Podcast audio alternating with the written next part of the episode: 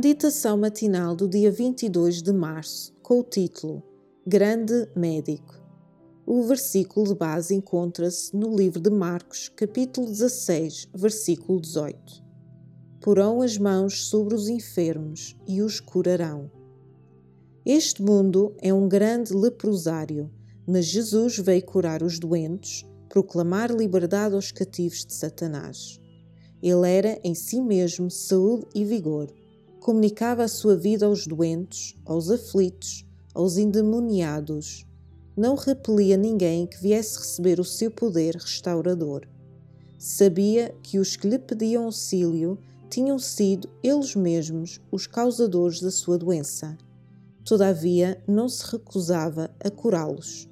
E quando a virtude vinda de Cristo penetrava nessas pobres pessoas, sentiam a convicção do pecado, e muitas eram curadas tanto das suas enfermidades espirituais como das do corpo.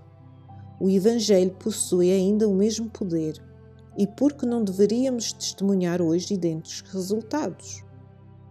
Cristo sente as misérias de todo aquele que sofre quando os espíritos maus arruinam um corpo humano, Jesus sente a maldição.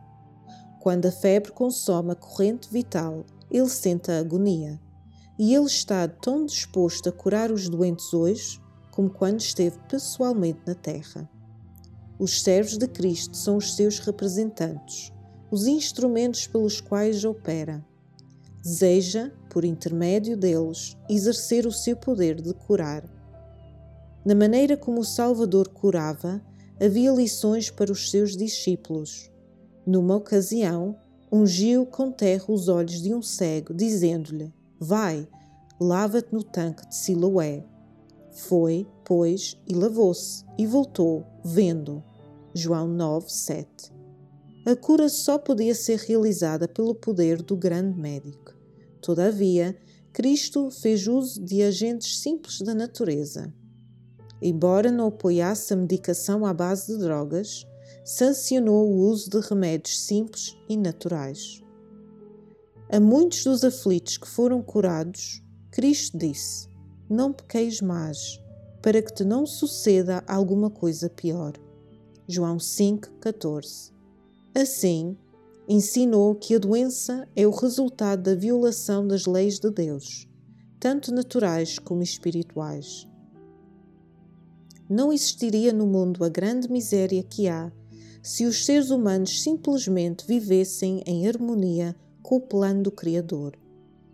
Cristo fora o guia e mestre do antigo Israel e tinha-lhe ensinado que a saúde é o prémio da obediência às leis de Deus. The Desire of Ages, capítulo 86, páginas 823 e 824. Para reflexão: como é que Cristo sente as dores de milhares de milhões de seres humanos sofredores, mas responde a cada um como se fosse o único na Terra?